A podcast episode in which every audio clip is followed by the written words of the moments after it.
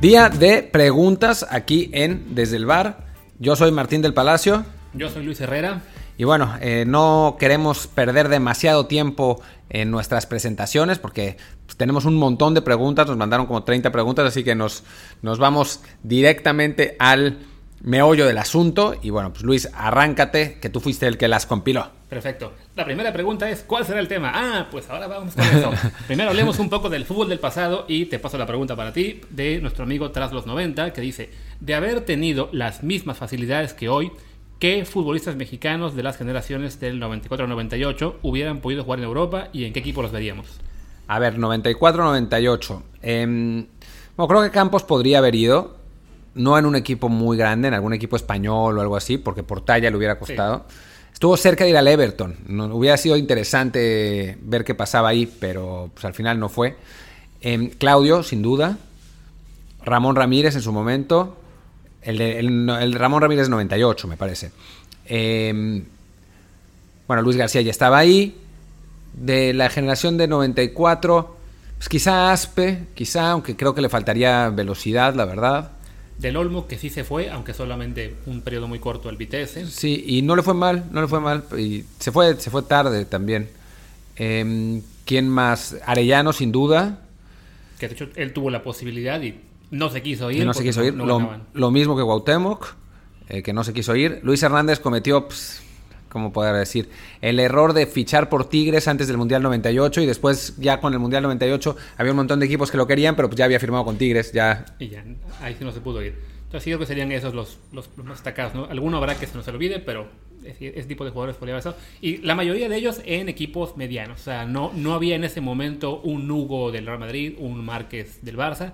Era una, una generación de buenos jugadores, pero pues digamos parecida a la actual en cuanto que no habrían tenido muchos minutos en equipos grandes. Más bien media tabla, ligas medianas. No, no había para más en ese momento. Sí, no, no había para más. Eh, Sí, quién sabe. Quizá el Cuauhtémoc de 98. Ese, ese puede ser. Y Ramón de 98. O sea, podrían haber ido equipos de medianos para arriba un poco, pero sí. tampoco. Sí, lo que sería un Sevilla de hoy, un. ¿Sabes quién se hubiera ido, creo? Braulio. El Braulio claro. 98 se hubiera ido. Porque era muy joven y jugó muy bien. Los, el poco tiempo que jugó lo jugó muy bien. Pero bueno, eran otros tiempos realmente. La siguiente pregunta es de nuestro amigo de Fausto80 que, que, dice, ¿cuál hubiese sido para ustedes el cuadro de México en el Mundial de Italia 90 y hasta dónde hubiese llegado tomando en cuenta que le tocaría el grupo y el lugar que obtuvo Costa Rica? A ver, eh, hicimos un ejercicio antes de, de empezar el, el, podcast y aquí está lo que encontramos. Eh, México jugó un partido amistoso contra Bélgica, lo jugó con, un, con una serie de jugadores bastante distinta, pero tomemos en cuenta que pues, las condiciones eran, diferentes, en ese mundial hubiera llegado como técnico Mario Velarde, que era un técnico de Pumas, de la, escuela de Pumas absolutamente, asistente de, Bora, tanto en el equipo como en la selección de 86. Entonces, eh, seguramente se hubiera inclinado por varios, varios jugadores de ahí. Eh, lo que nosotros estimamos fue así. Larios de portero, Juan Hernández, Alfredo Tena, Abraham Nava, Raúl Servín, en, en, defensa. Después en medio campo, Miguel España, Memo Vázquez, Gonzalo Farfán, Chepo de la Torre. Y adelante Hugo y Luis Flores. Aunque si se jugara 4-3-3, creemos que Sague podría haber entrado ahí porque era un momento en el que Sague estaba muy de moda y estaba jugando muy bien. Sí. Una generación muy buena que yo creo que por lo menos habría llegado hasta donde tuvo Costa Rica, ¿no? O sea, ese mismo grupo con Brasil, Suecia y Escocia, sí era factible avanzar para ese equipo mexicano. La Checoslovaquia de aquella época era muy fuerte, entonces no hay ninguna garantía de que nos hubiera ido mejor. Bueno, le puso una feroz paliza a a esa Costa Rica, le ganó 4-1. Sí, que esa Costa Rica era buena. Entonces, sí, sí, era buena. Hay que recordar, es interesante esa, esa memoria porque el, mucha gente no se acuerda, yo creo que nadie se acuerda, yo porque soy un freak para este tipo de detalles, que la eliminatoria de aquel entonces tenía una ronda previa. Y en esa ronda previa México hubiera enfrentado a Costa Rica en visita recíproca. Hubieran sido partidos bien duros, o sea, no hubiera sido fácil para México calificar. Ya después, en el, en el cuadrangular que fue, eh, seguramente hubiera se, se, le hubiera complicado menos, pero porque además ni siquiera estaba Estados Unidos. Pero esa eliminatoria con Costa Rica hubiera sido brava, brava. Sí, sí. Y bueno, la siguiente pregunta nos la manda Emilio López, que dice, ¿creen que Cuauhtémoc Blanco hubiera ayudado a México en el Mundial de Alemania? A ver, en el campo yo creo que sí. En el vestidor creo que no. Había muchos jugadores que no se llevaban bien con él y no se llevaba bien la golpe con él. Sí. Entonces hubiera sido muy complicado. que a fin de cuentas la Volpe lo que tenían sus equipos era eso, ¿no? que eran equipos muy bien trabajados, con muy buena cooperación táctica y también pues ya de, grupos muy bien hechos. Entonces, más allá de que se quiera creer que Cuauhtémoc era la pieza faltante, no, ese equipo hubiera funcionado distinto con Cuauhtémoc. Eh, yo tampoco creo que hubiera sido muy diferente, más allá del hecho de que sí, alguna genialidad pudo tener en algún partido, pero nada nos garantiza que esa genialidad hubiera sido contra Argentina en el minuto 101 antes del gol de Maxi, ¿no? Entonces, sí, el resultado no habría sido muy diferente porque a fin de cuentas el equipo de la Volpe era un equipo bastante, el único que tuvo un proceso de cuatro años, entonces sí, la, la, diferencia que iba a ser un solo jugador no era fundamental. Por más Cuauhtémoc que fuera, ¿no? O sea, y sí creo que, bueno, que en el vestidor hubiera sido un problema al final, con además con ese, con ese la Volpe que era complicado. La siguiente es, nos pregunta, de hecho, dos personas se preguntaron, de este, que pregunta básicamente por qué Adolfo Ríos no fue a algún mundial. Hay una razón por la que preguntaron esa, eso que fue porque yo dije que eh, Adolfo Ríos había sido el mejor portero en la historia del fútbol mexicano, pero que ustedes no estaban eh, todavía listos para esa conversación. Em, ¿Por qué no fue un mundial? Pues yo puedo decir por qué no fue 98. Digo, la, información que, que, yo tengo, que pues, quizás me la desmientan, pero pues es lo que sé, que es porque a Manuela Puente no le gustaban los cristianos. O sea, no los católicos, sino los cristianos, los newborn Christians. Y entonces, pues, por la religión, no, no llevó a Adolfo Ríos, a eh, La Puente, que es un guadalupano ferviente, ferviente. Entonces, esa es la información que, que yo me sé. a 94, pues era el portero de Veracruz, era complicado que, llamaran a un portero de, un equipo chico en, ese sentido. Sí, que yo, yo recuerdo, siendo yo de Veracruz, recuerdo que ya estaba teniendo eh, un nivel bastante bueno, en ese entonces. A fin de cuentas, eso fue lo que lo llevó al Necaxa, donde acabó siendo campeón. Pero eh, a fin de cuentas, no, habría hecho mucha diferencia porque el titular indiscutible era, era Campos en 94. Sí, y en 98 sí se puede discutir si uno estaba en el que el 98 yo creo que el titular hubiera sido Ríos. El, Ríos, Ríos fue titular todo el proceso. El, fue las, las eliminatorias con Bora y la Copa América, el titular es Ríos. Si a, si Bora no lo corren y ponen, eh, y ponen al final a, la puente, hubiera sido Ríos y Campos no andaba bien. También hay que tomar en cuenta que Campos estaba en ese momento eh, arrancando la MLS, entonces era parte de los factores por los cuales Campos no estaba siempre en selección. Pero a fin de cuentas, Campos tuvo un muy buen mundial en 98. Tuvo un muy buen mundial en 98. Yo acabo de ver todos los partidos, me falta Alemania, pero acabo de ver todos los otros tres. Y Campos estuvo mucho mejor de lo que yo recordaba, la verdad. Pero para mí Ríos era un portero espectacular, absolutamente espectacular, que si yo hubiera sido el técnico lo hubiera puesto de titular por lo menos en 98 y en 2002. Ya. En 2002 ya ni siquiera fue convocado para nada, en para nada. Aguirre no lo tomó en cuenta, bueno, estaba el conejo. es que, no, y bueno, fue un caos, ¿te acuerdas? O sea, eh, en 2002 lo que pasó fue que el los porteros de, de Lojitos eran Osvaldo Sánchez y Campos. Primero era Osvaldo Sánchez, ese era el titular, pero le empezó a ir tan mal que decidió cambiar a Campos y Campos estuvo igual de mal. Y entonces cuando, cuando asume Aguirre es el momento en el que Cruz Azul está al máximo en la Libertadores. Entonces se lleva un montón de jugadores de, Cruz Azul, pone al conejo en el primer partido, el conejo anda bien, nunca comete un error en todo el, en todo el proceso, se queda en eliminatorio y se queda en el Mundial. Así es. Y última pregunta referente al fútbol, digamos, del pasado es de su amigo Rodo Zavala, que es Emilio Maurer, héroe villano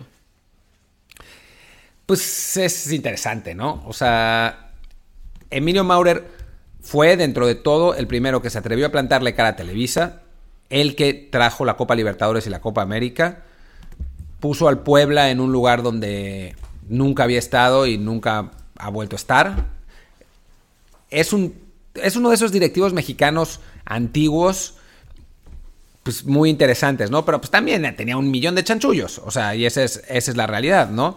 Eh, y entonces, pues no sé si héroe villano es una buena caracterización, fue pues, un, hombre de su época que le hizo bien al final de cuentas al fútbol mexicano, también trajo a Menotti, o sea, le hizo bien dentro de todo, aunque pues también se benefició por eso y fue todo un, un show. Claro, sí, francamente es, es muy complicado encontrar directivos que sean 100% buenos en el fútbol mexicano o sea, los hubo evidentemente con una mayor influencia que, otros. Y Maurer, pues sí, deja ese legado de cosas muy buenas para el fútbol mexicano, pero que no se puede dejar de lado tampoco, pues que sí, era, era un capo como, como varios más, ¿no? Y con eso vamos a pasar ahora a la siguiente sección, que ahora toca a Martín leer las preguntas y yo okay. conteste. Vamos con la NFL. NFL, Master Caguas pregunta, ¿cuáles de los corebacks veteranos todavía creen que tienen la capacidad de ganar títulos? Vale, por capacidad individual, y Martín se va a enojar porque lo que voy a decir Yo creo que siempre y cuando tengan también las armas alrededor, creo que Rodgers y Brady aún podrían ganar títulos. Pero no creo que lo vayan a hacer. ¿Por qué? Porque simplemente ya son corebacks veteranos que no están en el plano de sus carreras. En el caso de Rodgers, con un equipo que no le ha dado del todo las armas que quisiera y que además ya parece más bien enfocado en, en la transición a un estilo diferente de juego, que ya eligieron al coreback sucesor. Entonces, en los próximos dos años va a ser una situación, digamos, un poco tensa en Green Bay, con Rodgers sabiendo ya que, que el equipo ya está planteándose la vida sin él y que no es un equipo completo, el Green, Green Bay Packers en este momento. Tuvo una marca de 13-3 año pasado, pero fue una marca muy engañosa y San Francisco le pasó por encima, eh, sin duda, dos veces en la temporada. Y en caso de Brady, pues es un quarterback que está acostumbrado a que todo, toda su vida tuvo un mismo sistema, un mismo tipo de trabajo, eh, una, este, una forma de, practicar con sus receptores y sus alas cerradas. En el caso de Gronk, eh, pues que los, los, los conocía toda la vida, en el caso de algunos, y le costaba mucho adaptarse a jugadores nuevos. Fue lo que pasó el año pasado con básicamente todos los receptores, que no confiaba en ninguno y se la pasaba tirándole a Adelman, que estaba lesionado todo el tiempo. Entonces yo creo que eso en Tampa Bay, más allá de que sea un equipo relativamente sólido, no le va a alcanzar para ganar y se va a topar con esas, este, con esos problemas, digamos, para, para ser competitivo. Y el resto de veteranos, pues yo creo que ya, lo que son un, un Dalton, un Rivers, ya van de salida. Te falta uno muy importante. mencionaban a, Newton aquí, que pues, no tiene equipo, entonces está complicado. No, te, falta el que realmente puede ganar. Drew Brees. Que es Drew Brees. claro. Este, en este caso, pues sí, también tiene nivel. Quizás, como dice Martín, me, olvidé de él porque no, no, estaba en la lista que nos puso este amigo en la, en la, en la pregunta. Eh, sí, él probablemente sería el que tiene más posibilidades eh, si todo sale bien, porque tiene un equipazo alrededor aunque sí igual le preocupa que su, brazo parecía ya perder fuerza en los últimos partidos de las últimas temporadas. En fin, eh, dice, dice Luis que le preocupa que el brazo de Breeze pierde fuerza en las últimas dos temporadas, y, pero que Brady sí puede ganar un, Super Bowl. Este, nos, volvemos locos. En fin, eh, Juan Carlos, no, Hernández T. Juan Cacht Dice, ¿por qué Joe Burrow hizo cinco años de colegial en dos universidades diferentes? Yo debo decir que no tengo la menor idea. Ah, sí, es porque en el colegial cada jugador tiene cuatro años de elegibilidad. Entonces aquí puede ver dos cosas. Hay jugadores que en su primer año mm, juegan menos de cuatro partidos o nada. Y entonces se, le considera el año red shirt que no cuenta para la elegibilidad. Entonces pueden sumar cuatro años más jugando en, la misma universidad eh, o también cambiarse a la mitad de su carrera entonces, según el tipo de, cambio que hagan, o sea, si es un jugador que ya se graduó de la licenciatura y jugó tres años con una universidad, puede cambiarse automáticamente a otra y decir que está estudiando la maestría. Bueno, técnicamente sí la estudia, o por lo menos se registra, y, así cambia de equipo. O si simplemente está jugando muy poco en otra, en la, primera universidad en la que estuvo, pues pide un transfer, tiene que sentarse un año sin jugar y eh, ya por, puede acabar su elegibilidad con el otro. Entonces, básicamente es por eso que algunos jugadores tienen esa carrera de 5 años, aunque uno de ellos es el año este Redshirt. Ok, Víctor Eslomas dice, ¿cuál es su top 5 de head coaches de la historia de la NFL? Yo creo que vamos a coincidir en la mayoría. sería Vince Lombardi, sí. Bill Walsh, sí. Don Shula, sí. Belichick. Sí. Y ya el quinto nombre es donde hay más eh, polémica, o por lo menos, pues puede ser quien, Chuck Noll. Chuck Noll, Parcells, Parcells. Joe Gibbs. Joe Gibbs, ahí ya está más difícil saber quién sería el quinto, ¿no? Tom Landry. Vamos a acabar con Andy Reid. Ah, Andy Reid, sí, quizás. Super Bowls con Mahomes. ¿Se imaginan? Eh, Juan Esparza 94. ¿Quién de los equipos de la NFL se ha armado mejor hasta ahora y cómo creen que termine el este de la AFC? El equipo mejor armado, pues Kansas City por Mahomes, tiene todas las armas. New Orleans, también es el, el nacional el equipo más fuerte. San Francisco. San Francisco. Y en la AFC este, pues en teoría es el año para que los Bills den el, golpe y, y, a los Pats. Porque a fin de cuentas, pues con los Pats es la, arranca la era sin Brady y, y no sabemos qué va a hacer del coreback nuevo y los receptores jóvenes, ¿no? Entonces, los Bills deberían ser el, equipo que aproveche porque tienen ya una base sólida que llegó a play el año pasado y que podría ser muy competitiva. Sí, estuve viendo el calendario de los equipos de esa división y es una locura. La verdad es que, o sea, yo con todo mi corazón verde de los Jets, no veo cómo podemos ganar más de cinco partidos. o sea, está, está muy complicado. Eh, y entonces, pues, creo que el que gane la división la va a ganar al final de cuentas con 9-7 o una cosa así, porque sí es, es un calendario. O sea, ya no, no, no me puse a detalle a ver el de Buffalo, Nueva Inglaterra, Miami, pero es muy parecido. En el que tienen partidos con Kansas City, con San Francisco, con. Eh, eh, ¿qué, otro, ¿qué, otro, Había otro más que era. Con Seattle, con, bueno, con esa edición, Arizona, Denver, Raiders, que pues no es tan bueno, pero igual. Eh, o sea, está durísimo. esas dos divisiones. Y en el caso de los Pats, además, les toca enfrentar a los líderes, de las dos divisiones. Entonces les toca, les toca enfrentar a Baltimore, les toca enfrentar a Houston, que no son rivales para Buffalo este, este año, o sea, en el calendario. Entonces es difícil. Y ya la última de, de NFL. Es. Pero creo que se refiere a fútbol. ah, es, si Frank Gore será el loco abreu de la NFL. Parece, ¿no? Ya. Parece. Aunque sí, la verdad, la verdad. Eh, digo, todavía le faltan unos cuantos equipos. Sí, sí. Y bueno, ahora, siguiente tema. Ya, fútbol moderno, ahora sí. Lo que yo creo que es la, parte que más les interesa a todos. Entonces, vamos a alternarnos uno y uno las preguntas. Sería, primero, al amigo Gabo Free. ¿Cuál equipo en el torneo quedaron campeones jugaba mejor al fútbol? ¿Las Chivas de Almeida o el América del Piojo?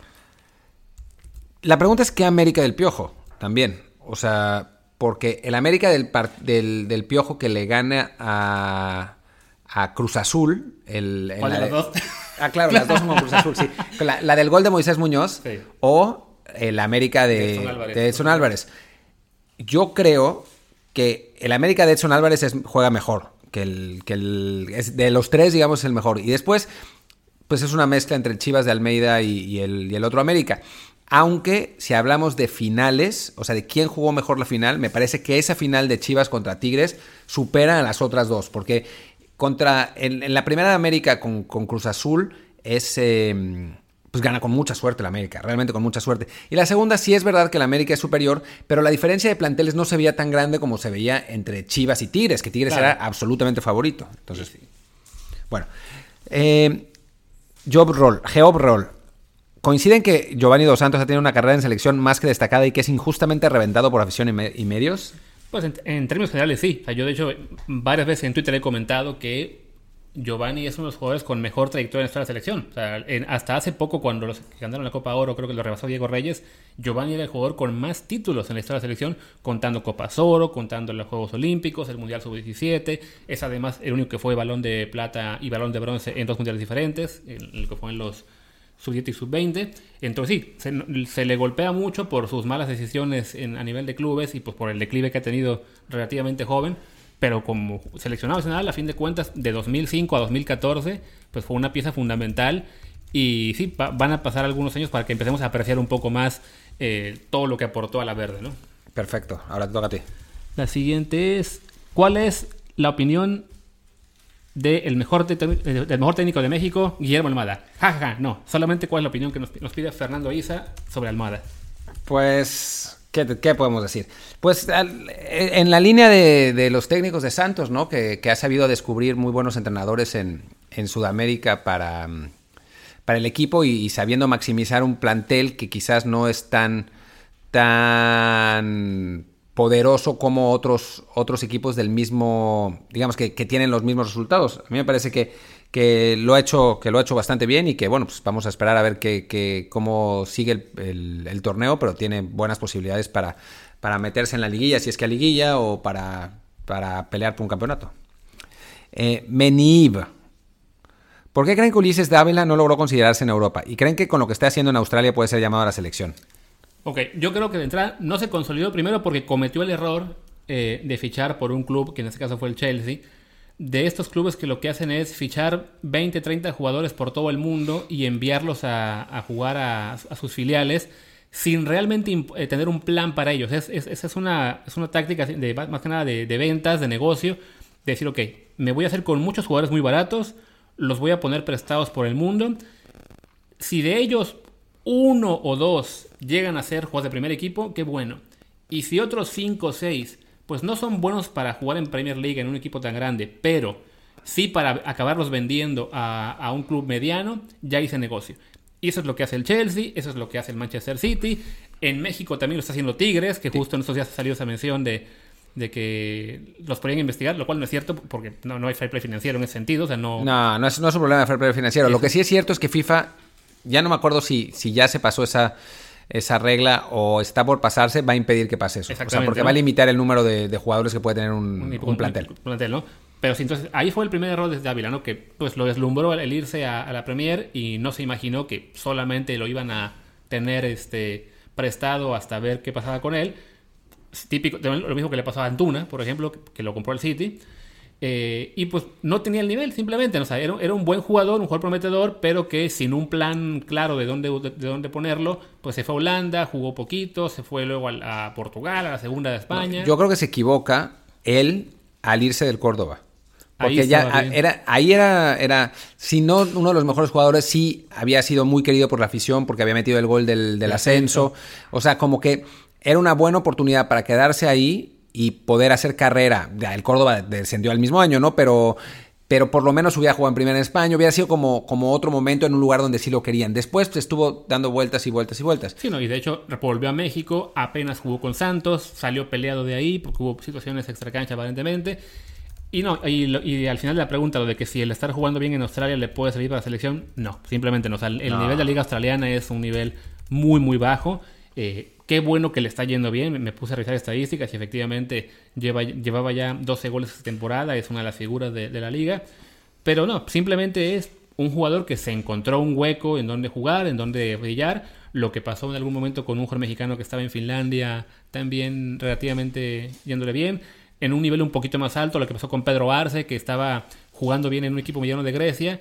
Lo ficha al América y la diferencia a nivel fue tan grande que acabó volviendo a Grecia dos años después, después de pasar por Atlante también y no jugar. Digo, se metió una lana por lo menos y... O sea, para un, ejemplo más, el caso de Santiago Palacios, este chico de Pumas que se fue a jugar a la tercera de, Holanda, estuvo ahí unos años, eh, lo compró un equipo de primera que lo prestó a segunda, le fue relativamente bien en la segunda de Holanda, eh, vuelve a México con Pumas y no jugó porque simplemente el nivel era otra cosa, ¿no? Entonces...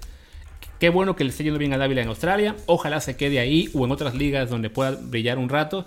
Pero no, no, hablamos de un nivel de selección ni, de cerca, vaya. Ahora te toca a ti, Elea. Nos pregunta Puma Upixa. ¿Es verdad que a Tecatiño lo quiere el Inter o puro humo? Pues es que a estas alturas está complicado. Lo que sí es cierto y lo que sí sabemos con absoluta certeza es que Tecatito se quiere ir de Portugal a un equipo más grande. Esa es, una realidad. Eso, queridos amigos, es la realidad. Es una realidad. Ahora, que haya acercamientos de otros equipos, pues también puede ser que haya habido pláticas y, todo eso. Pero como está el mercado en este momento y con la enorme incertidumbre financiera eh, por lo de la epidemia, está muy complicado que haya habido ofertas o que haya habido arreglos por el momento. Así que vamos a esperar a que se reanuden los campeonatos, que el mercado más o menos empiece a dictar cuánto se va a pagar por traspasos, porque les aseguro va a haber una, un, golpe muy fuerte en cuanto a, la cantidad de, que se gane por traspasos y después eh, ver qué pasa con, con Corona. No sería extraño que se tenga que quedar un año más en Porto, no por calidad y no por ganas de irse, sino porque en este momento el mercado no dé como para, para un jugador como, como él, que es bueno, pero no es top, y que seguramente, por él seguramente el Porto querría algo de dinero, ¿no? Claro, porque a fin de cuentas recordemos que el Porto es uno de esos equipos que no abarata jugadores. O sea, compra barato y vende muy bien. Y en una situación como la actual es muy factible que prefiera aguantarse un año sin vender a, jugadores que tengan interés y más bien esperarse a que otros a, que, puedan revalorizarse, salvo que la crisis que causó esta situación la acabe también pegando en lo económico y no le quede otra que soltar nómina, ¿no? Podría ser ojalá también. Ojalá sea el camino quizá para que se vaya más rápido, aunque sí, pues, el Inter es solamente uno de muchos nombres que se ha llegado a mencionar. Edgar Roj H. ¿Habrá algún otro equipo de fútbol con una situación como la de Cruz Azul con tan inverosímiles fracasos de 2008 para acá? Y en su opinión, ¿el problema es mental, malos manejos, verdadera mala suerte o un poco de todo? Pues un poco de todo, a fin de cuentas, ¿no? Justo ayer se hizo, eh, ¿cómo se dice? Fue trending topic Villaluz, porque estaban recordando en ESPN la jugada en la que Cruz Alta básicamente lo arrolla y no se marca penal, no se amonesta ni se expulsa a Cruz Alta y que fue una jugada decisiva en esa final que Toluca le gana a Cruz Azul en penales. Entonces, situaciones así, pues ya hay muchas en la historia de Cruz Azul, ¿no? Está esa final que debieron haber ganado, está la final contra el América que mencionabas con el gol de Moisés Muñoz. La de Monterrey. La de Monterrey, o sea, sí son muchas cosas que pues de repente es ok, no todo ha sido cosa mental, ¿no? Hay cosas también que pues, ha habido cosas raras de errores arbitrales, eh, en alguna ocasión, mala suerte. O sea, sí, ese tipo de cosas que uno no se explica y que sí en este momento me, me cuesta mucho encontrar un ejemplo similar en el mundo. Quizá Atlético de Madrid, pero pues también porque tiene encima dos rivales gigantescos como son Barça y Madrid, que también pasó mucho tiempo sin ganar títulos. Pero, pero pues sí, es una mezcla de, de todo, ¿no? Que a fin de cuentas... A ver, también hay que decir que ha habido un montón de malos manejos de la directiva, ¿no? O sea, no es, no es solamente la mala suerte. Entre, entre Carlos Hurtado, eh, Billy. Billy, Alfredo, las peleas entre ellos, Garcés, por Dios. O sea, todo eso, todo, todo ese, esos tejemanejes, pues también han sido eh, pues, causa de la, de la situación de Cruz Azul. Pero sí, la verdad es que es muy sorprendente. Y este año, que se veía que venían con todo, que Llega que la pandemia. llega la pandemia. O sea, sí, francamente, pobre Cruz Azul. Nos pregunta ahora, Camacho Carlin, después del retiro de Ochoa, Corona y Talavera, no se ve quién vaya a figurar en selección. Hugo González ya trae también y solo jurado pareciera que tendría nivel, pero parece que está tardando. ¿Creen que se venga una crisis de porteros para selección en los próximos años? Pues puede ser, puede ser. Eh, a ver, creo que Corona y Talavera ya tampoco están. O sea, es Ochoa u Ochoa en este momento. ¿no? Y después Hugo y Orozco. y Orozco, que son jugadores, y Orozco tiene 35 años también, ¿eh? Eh, Hugo González es un poco menor, pero tampoco es que te dé muchísimas garantías. Sí puede ser, hay algunos porteros jóvenes, está eh, obviamente jurado, estaba eh, con, con quien hablamos, con, con Jorge Tello la, la semana pas- la semana pasada, hace un par de días, eh, de David Ochoa, el, el portero del Sol de, City, que a él le encanta, que le parece que puede ser un, un muy buen jugador y al que México lo está siguiendo muy, muy de cerca. Em, pues sí, fuera de eso hay, hay poco realmente, ¿no? Quién sabe qué habrá pasado con Abraham Romero, que a mí me encantaba, el, el- el jugador de aquella selección juvenil, el portero de aquella selección juvenil. Eh, sí, no hay, no hay, no se ve mucho por dónde, no hay ningún fenómeno. Jurado tiene muchas condiciones, pero algunos problemas técnicos, que es lo que le impide, le ha impedido ser, pues más, figurar más en Cruz Azul en este momento. Pues sí, está complicado, pero por suerte tenemos siete años para dilucidarlo. Claro. Sí, porque a fin de cuentas, Ochoa, si no pasa nada raro, debe llegar a Qatar. Sin problemas. Y, y a fin de cuentas, pues los, los porteros no es raro que exploten a los 30 años, ¿no? Eh, entonces, un Hugo González quizás siga man- manteniendo un nivel en ascenso y acabe siendo el portero por lo menos de transición y a la espera de que un jurado, un chico este Diego Ochoa, que David Ochoa, perdón, aunque sí está muy joven, entonces quizá él sea ya más pensando más al gol, pero bueno, no, no es una situación desesperada, aunque sí, sí llama atención que en este momento pues todos los titulares, todos los buenos de México están arriba de los 30 por bastante, ¿no? La siguiente. ¿Soy yo? Sí. Eh, Chanona Robles. ¿Cómo es posible que Alfredo Saldívar siga siendo capitán, titular y jugador de los Pumas? Pues porque Picolín no quiere volver, yo creo, ¿no? Sí, no, este, es un hueco que es, que es imposible de ser llenado, sabemos. O sea, aunque, aunque trajéramos a Neuer, Claro. o sea, superar a, superar a Pico Neuer es, es muy complicado. Sí, no, y bueno, ¿cómo explicarle a Saldívar? Uno, sabemos que Pumas es un equipo que tiene mucha paciencia con sus, con sus porteros. Fue el caso de Bernal, fue el caso de Rangel, fue el caso de Picolín, que sobre todo Bernal y Picolín eran muy malos durante años y pasados los 30 años se hicieron buenos. O sea, Bernal fue un jugador que incluso llegó a selección. Picolín, parte es, es broma nuestra y parte también tuvo en su momento un nivel muy, muy bueno en la primera división. Pero perdón, la situación de Bernal y de Picolín es igual, ¿eh? A los dos los llevaron a la selección y los dos no jugaron, pero sí estuvieron convocados los dos. Es, Sí. es muy parecida la, la, la similitud. Bernal nunca jugó. No, Lo- pero Picolín lo llamaron Una vez. un- eh, pero fue a una a Una- uno de estos un- miniciclos, a un ¿no? miniciclo, pero fue, o sea- claro, sí, no, o sea, o sea, digo, es eso, ¿no? O sea, que Pumas tiene esa paciencia para ok, vamos a ver que se desarrollen. Pero sí, Saldívar ya llegó a los 30 años y la, la verdad es que no levanta, no, no parece estar en este momento en un nivel de, de primera titular. Entonces, alguna vez lo comentamos, que en, en este podcast hace muchos episodios, cuando todo el mundo era verde, feliz y no sé qué más, eh, que bueno, que quizá era momento para empezar en un portero extranjero porque sí, ya, ya no se ve que el, que el tipo vaya a levantar, ¿no? No, y eso debe hablar también de las otras opciones en la portería de Pumas que todavía tampoco están, están listas. El hecho de que sea capitán también le debe dar una ventaja porque pues debe ser un tipo con peso en el vestidor y, y sentar a uno, sobre todo por un portero joven que quizás no tenga tampoco muchísimo talento, pues es complicado. Sí. La siguiente pregunta es de Juanma Navarro. ¿Cuál o cuáles fueron las variables del declive de las Chivas de Almeida? Si el equipo fue casi el mismo. Uy, pues es que si, empezamos con eso, o sea, si yo empiezo con eso, me van a querer matar los chivermanos, como siempre, y eso, pues no me gusta que, que- que me ataquen así. Pero bueno, diré cuál es mi teoría. Mi teoría es que las Chivas de Almeida nunca fueron tan buenas. Tuvieron, ganaron muchos títulos por circunstancias particulares y ciertamente en momentos puntuales pudieron sacar lo mejor de sí mismos. Momentos puntuales quiere decir esa final con Tigres, porque recordemos que en esa liguilla habían llegado con muchos problemas. Y con puros empates. Y con puros empates. Además, eh, la final contra el Toronto de ida, que ganaron allá, porque la vuelta no juegan bien, pierden y pues ganaron en penales, ¿no? O sea, tampoco es, tampoco es que haya sido eh, un triunfo rotundo y, desequilibrante. Y los otros torneos son de chocolate. O sea, yo los otros torneos no los cuento, ni aunque los ganara ni Chivas, ni Pumas, ni, ni América, ni quien sea, ¿no? Los son, son torneos de, de, de Petatiux. Pero sí, para mí, esas Chivas del Almeida jamás fueron tan buenas. Y, pues, ¿por qué se, se terminó el ciclo? Pues porque se pelearon Almeida y Higuera, esencialmente. Básicamente. Y sí, yo coincido prácticamente en todo lo que dice Martín. La siguiente pregunta, bueno, me toca a mí, pero creo que esa es mejor que tú lo contestes. Ok. Pregunta Valle o algo así. ¿Qué tan posible es que Richard Ledesma cambie a Estados Unidos por México? Es posible, es posible. Em, por lo que sabemos, más allá de lo que dijo Jorge Tello eh, ayer, nosotros tenemos buen, buenos contactos tanto con su entorno como con, gente en, Holanda. Eh, por lo que sabemos, es posible. Eh, Richard lo está considerando seriamente reglamentariamente no habría ningún impedimento, salvo por el hecho de que en este momento no tiene todavía el pasaporte mexicano, pero pues eso, eso es algo que, podría resolverse, podría.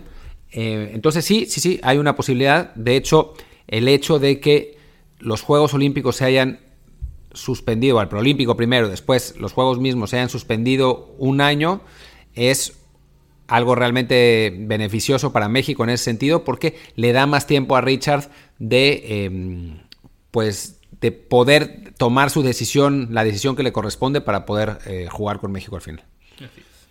Eh, después, en pro de la calidad, M. Martínez González. En pro de la calidad en el deporte y en segundo plano del espectáculo, ¿qué reglas viables y rentables cambiarían en el fútbol? Suponemos que en esta circunstancia, ¿no? ¿Mantendrían el bar? ¿Cambiarían algo? ¿Qué sería?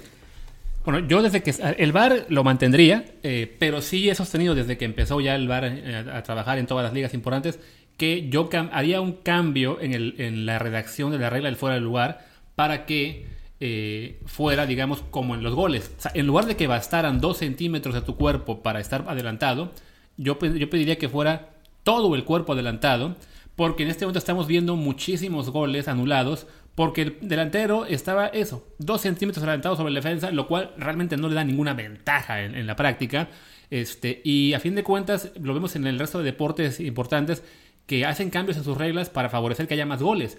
Entonces, uno, uno, puede decir que no, vi un partido muy bueno, pero si viste un partido muy bueno que acabó 1-0, no te quedas con la misma sensación que si ves uno que acabó 3-2. Entonces, yo creo que los cambios de regla que tendrían que hacerse tendrían que ser orientados a eso, a favorecer que haya más goles en el marcador, porque a fin de cuentas es lo que la gente quiere ver, ¿no? O sea, mm, quedarte con la sensación de que ¡Gol! ¡Ay! No, el bar.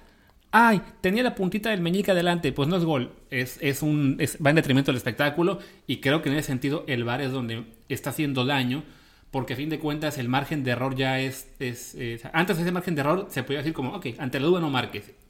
A veces se marcaba, pero en general había ese criterio de decir, ok, están demasiado pegados como para señalarlo. Ahora es no. Ahora la más mínima duda genera que haya revisión y además que se anulen muchos goles que yo creo no debería. Entonces sería el, cambio principal que haría en ese sentido.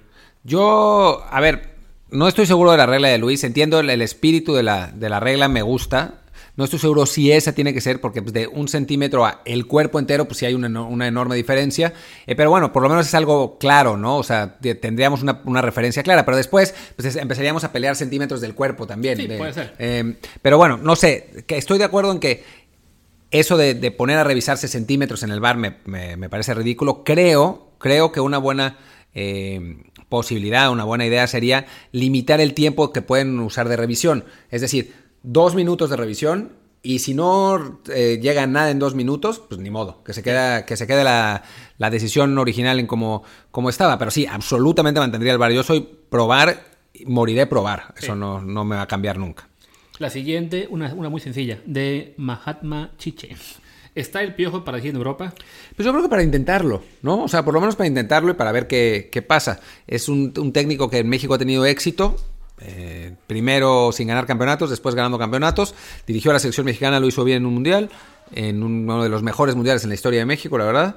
Eh, no, no veo por qué no, no veo por qué no. Creo que tendría que irse a un club que le tuviera paciencia en primer lugar, que no fuera tan malo, o sea, que no estuviera sufriendo todo el rato, y preferentemente de España por una cuestión de idioma, porque pues, no sé si el inglés del Piojo sea muy bueno, pero lo dudo. Después, siguiente pregunta. ¿Usted cree, ¿Ustedes creen que, de Rodolfo Zavala, ¿ustedes creen que la Liga del Balompié Mexicano sea una puerta, para el una puerta para el dinero raro que ya no estará en la Liga MX ni en el ascenso? Bueno, siempre una liga nueva tiene ese riesgo. Eh, los, los organizadores están haciendo muchas promesas en términos de que no, de que sí van a tener mucha transparencia y quieren evitar que haya malos manejos, pero sí, el riesgo existe a fin de cuentas, ¿no? Hablamos de que no hay, un, aparte del problema que hemos comentado con el fútbol mexicano, es de que no hay suficientes dueños con la capacidad económica para sostener la franquicia de primera división. Entonces, más allá de que el gasto que se pretende hacer en esta liga va a ser mucho más limitado, eh, se quiere poner un tope salarial, se quiere...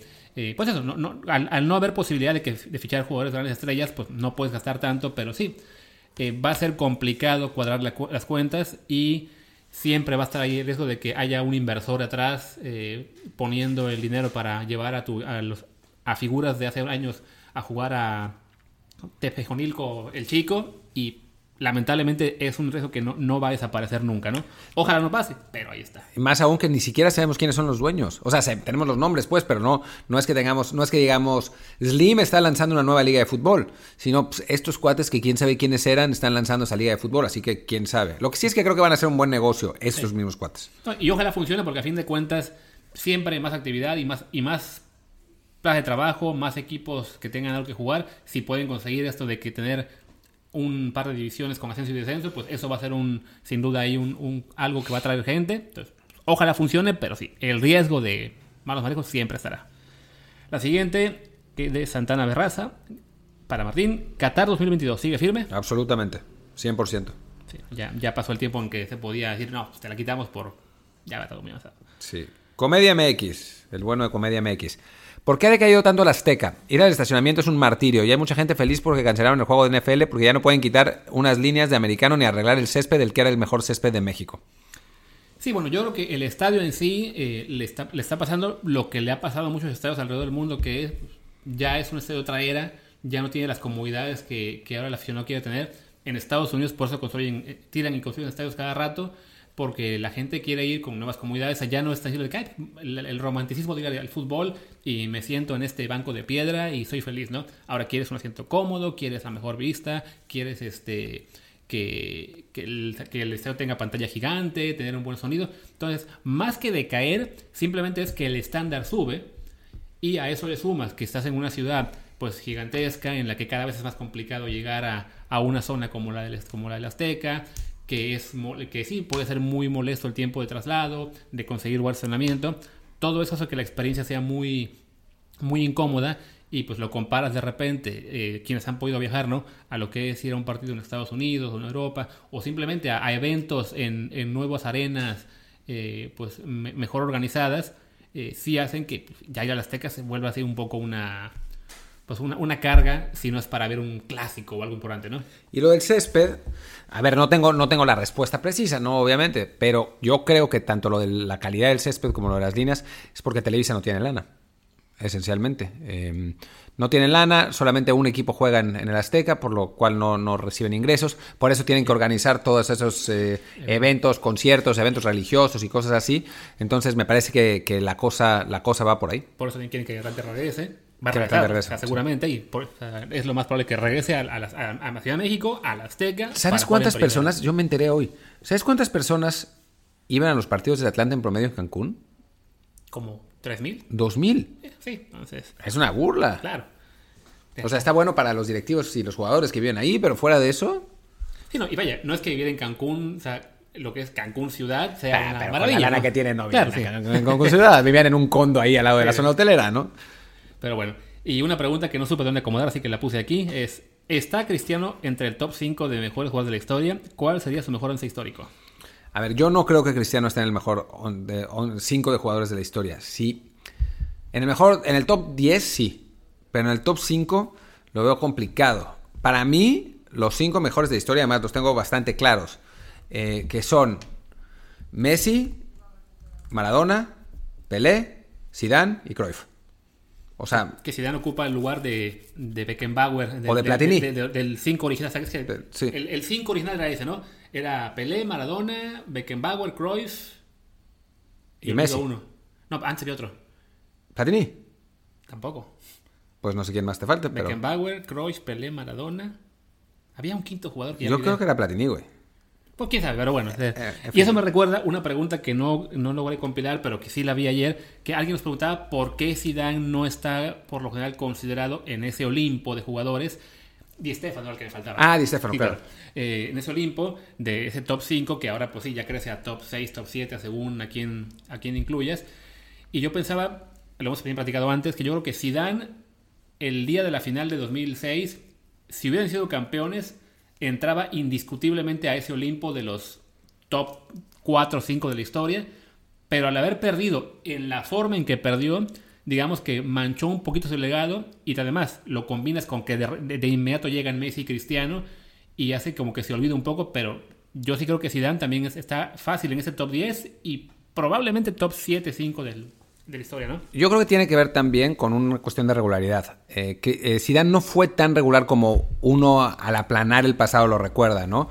En, antes de, de 98 tiene buenas temporadas en la Juve, pero el Mundial de 98 no es tan bueno para Zidane. Lo expulsan, se va suspendido dos partidos, no es tan determinante sino hasta la final, donde sí, es, sí es muy determinante. Después sí tiene una etapa muy buena hasta antes del, del Mundial 2002.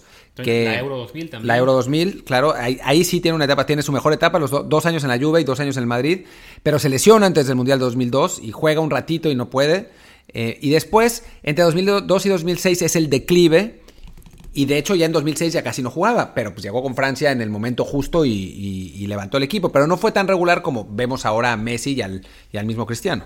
Y Bueno, lo del 11 histórico quizá también debimos haber hecho el ejercicio antes de arrancar a grabar. Eso hasta podemos hacer un episodio entero hablando del, mejor, once mejor histórico. lo dejamos para, para la semana que viene, que habrá tantos temas que esto va a entrar seguramente. Nos quedan 10 die- nos quedan 10 minutos, así que apuremos. La última sección. Sí, Robe Cumbiero 16. ¿Qué harían ustedes para definir los torneos que faltan? Pues bueno, ya lo, lo hemos hablado en el sentido de que yo sería partidario de que se terminen las ligas eh, cuando, cuando se pueda. Lo va a intentar Alemania arrancar en dos semanas. Eh, de lo que haga Alemania va a depender mucho también lo que pueden hacer España, Italia, Inglaterra y después México, sin duda. Entonces, mi idea sería, acaba cuando puedas, eh, sea en junio, julio o sea en septiembre, octubre. Y ya que acabaste las ligas con el, con, digamos, con las reglas que tenías originalmente, adaptas el calendario a el del próximo año, ¿no? Si te quedan 8 meses para una temporada de 10, bueno, pues la puedes comprimir y que se haga todo. A lo mejor eliminas la copa un año o eh, recortas cosas así, ¿no?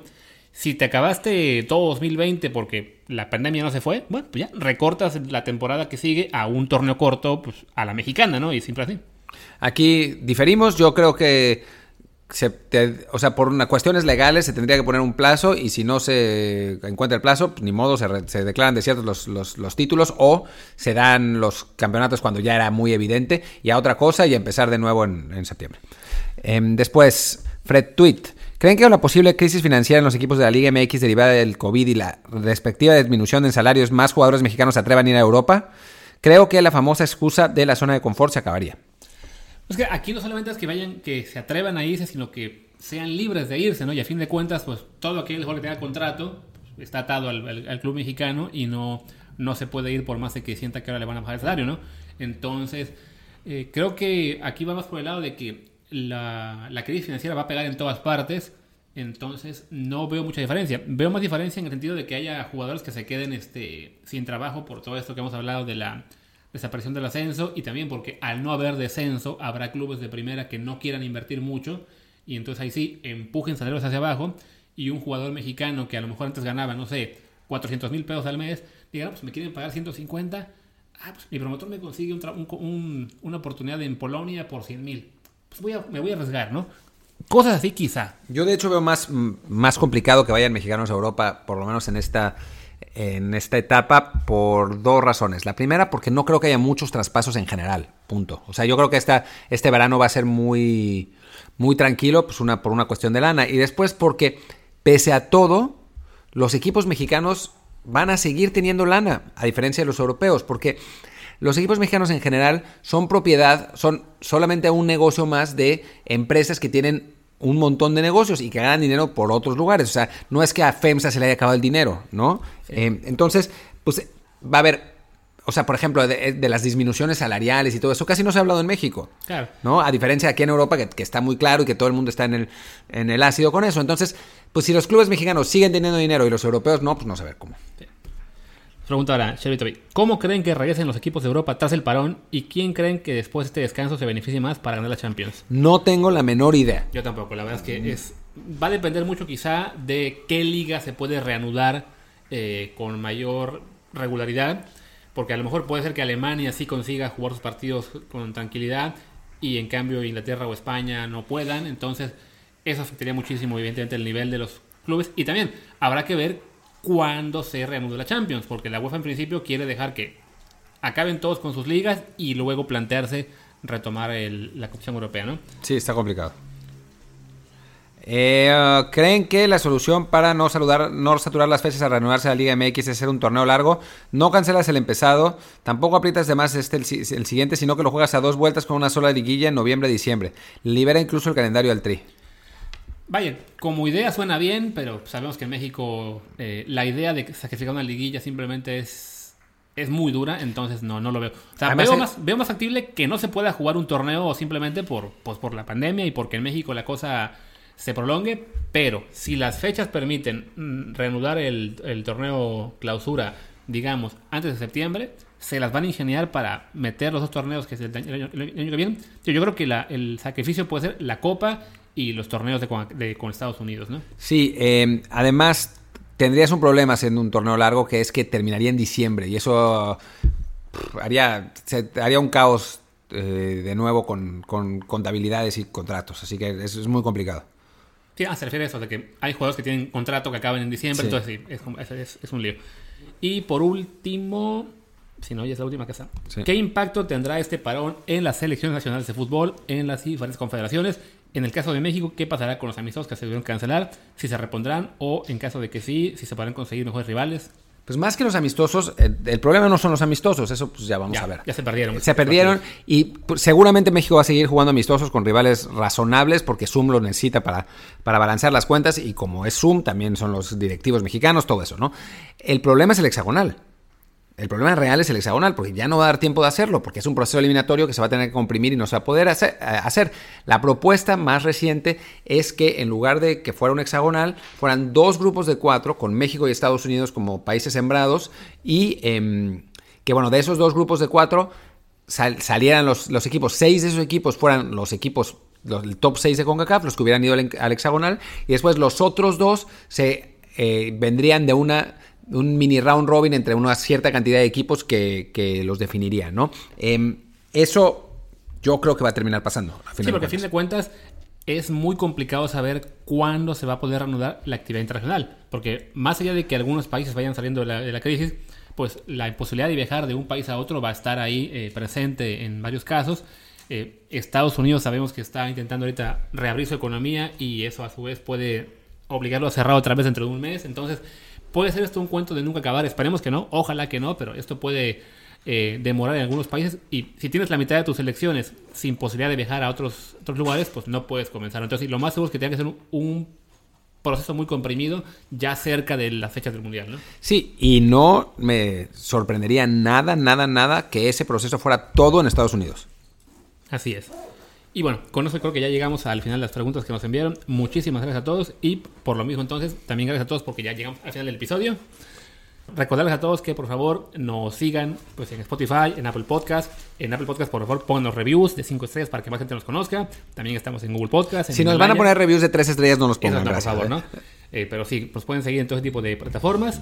Eh, y pues ahí seguiremos aquí hasta el próximo viernes. Yo soy Luis Herrera y mi Twitter es arroba luisrha. Y yo soy Martín del Palacio y mi Twitter es arroba martindelp, Martín del. Y muchas gracias. Nos vemos dentro de un par de días. Chao.